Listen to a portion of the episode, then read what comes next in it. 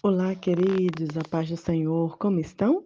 Vamos hoje para a nossa dose diária, Salmo 144, um salmo que fala sobre preservação e paz. O verso 1 e o verso 2 diz assim: Bendito seja o Senhor, Ele é minha rocha. Ele me treina para a batalha e me prepara para a guerra. Ele me ama e me protege.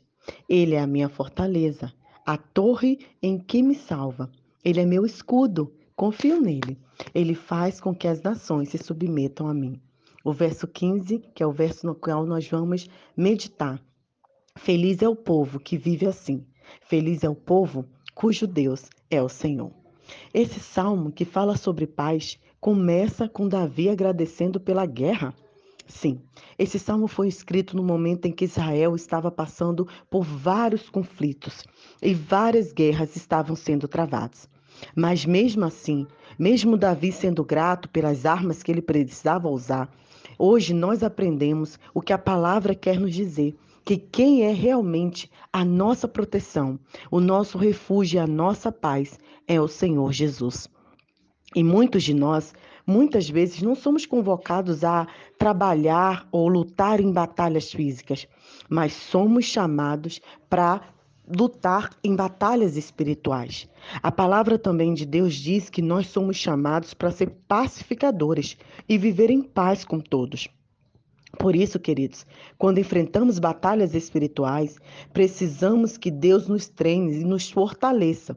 E as palavras, as armas que eu preciso usar, são as armas de Efésios 6, armadura espiritual. Não precisamos ter armas físicas para lutar um contra os outros. O Senhor é que nos guarda, é o Senhor que nos protege, é o Senhor que é o nosso refúgio.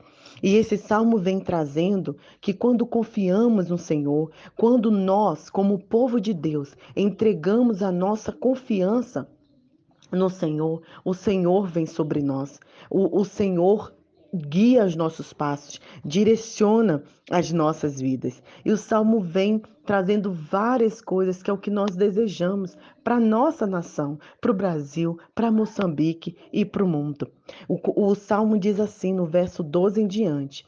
Que os nossos filhos sejam fortes como as árvores na sua juventude e que nossas filhas sejam tão bonitas como as colunas esculpidas dos palácios. Que os nossos filhos sejam protegidos pelo Senhor, sejam pessoas de caráter, pessoas fortes, emocionalmente, fisicamente, pessoas belas por fora e por dentro. Essa é a primeira é, característica que o Salmo traz para nós. Segundo, que os nossos celeiros se encham de todo tipo de alimento. Qual é o nosso maior desejo, né, queridos? Que a fome acabe em Moçambique, que a fome acabe no Brasil, que a fome acabe no mundo, que possamos ter alimento para alimentar as pessoas, as crianças órfãs, a viúva. Hoje o Brasil se encontra em um dos países onde a fome mais cresceu. Porém, nós somos o quinto país maior em produtor, produzir alimento. Então tem alguma coisa errada, querido. Como produzimos tanto alimento e não conseguimos repartir com nossos irmãos? Não é a culpa do Senhor.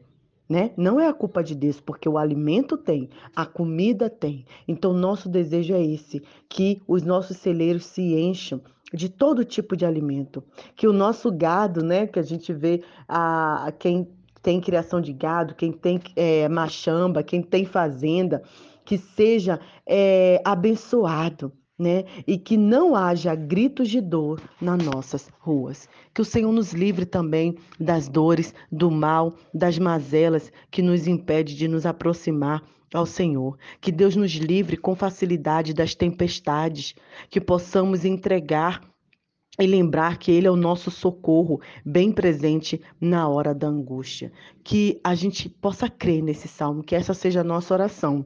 E aí o salmo termina: que o povo que vive confiando no Senhor, o povo que se dedica ao Senhor, é um povo feliz, é um povo em que tem Deus como o direcionamento da sua vida. O mais interessante, queridos, é que esse esse respeito ao senhorio não vem de governantes. Esse ter esse povo que se entrega ao Senhor não vai vir da política, mas vai vir de cada um de nós falando do amor de Jesus ao próximo, amando ao próximo, cuidando do próximo, dizendo ao próximo que ele é especial para o Senhor. E é isso que nós desejamos, que a nossa nação pertença ao Senhor, mas que cada um de nós façamos a nossa parte. Que Deus abençoe a sua vida e o seu coração.